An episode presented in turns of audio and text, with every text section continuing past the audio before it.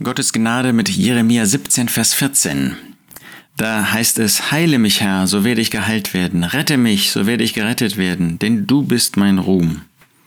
Jeremia hat in diesem Kapitel über den Menschen gesprochen, dessen Vertrauen der Herr ist. Er hat über den Menschen gesprochen, der auf sein eigenes Fleisch vertraut, hat sie gegenübergestellt. Jeremia hat uns gezeigt, wie arglistig unser Herz ist. Und jetzt spricht er davon, dass da jemand zu dem Herrn ruft, heile mich. Sind wir so weit gekommen? Sind wir in dem Bewusstsein, dass es der Heilung bedarf?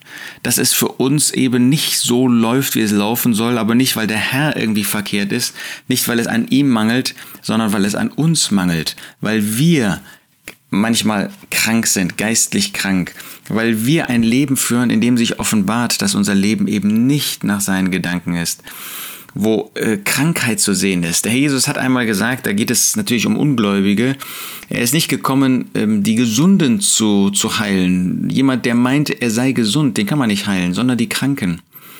Und das gilt natürlich den Ungläubigen. Nur wer bereit ist anzuerkennen, dass er ein Sünder ist, der kann auch von Gott geheilt werden. Nur der bereit ist zu sagen, ich brauche Rettung und ich kann mich selbst nicht retten, der wird gerettet werden.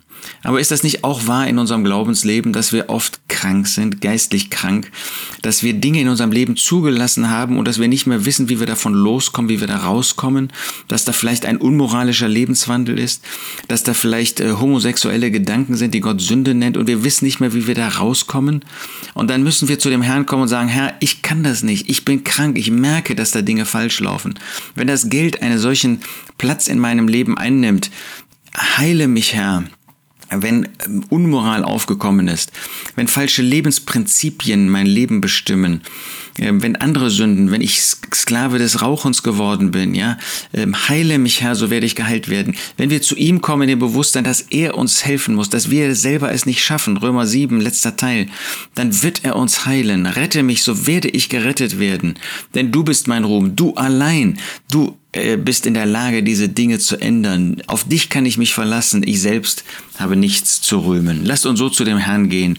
Gibt es nicht in dem Leben von jedem Gläubigen Punkte, wo er das zugeben muss? Heile mich, Herr, so werde ich geheilt werden. Rette mich, so werde ich gerettet werden, denn du bist mein Ruhm.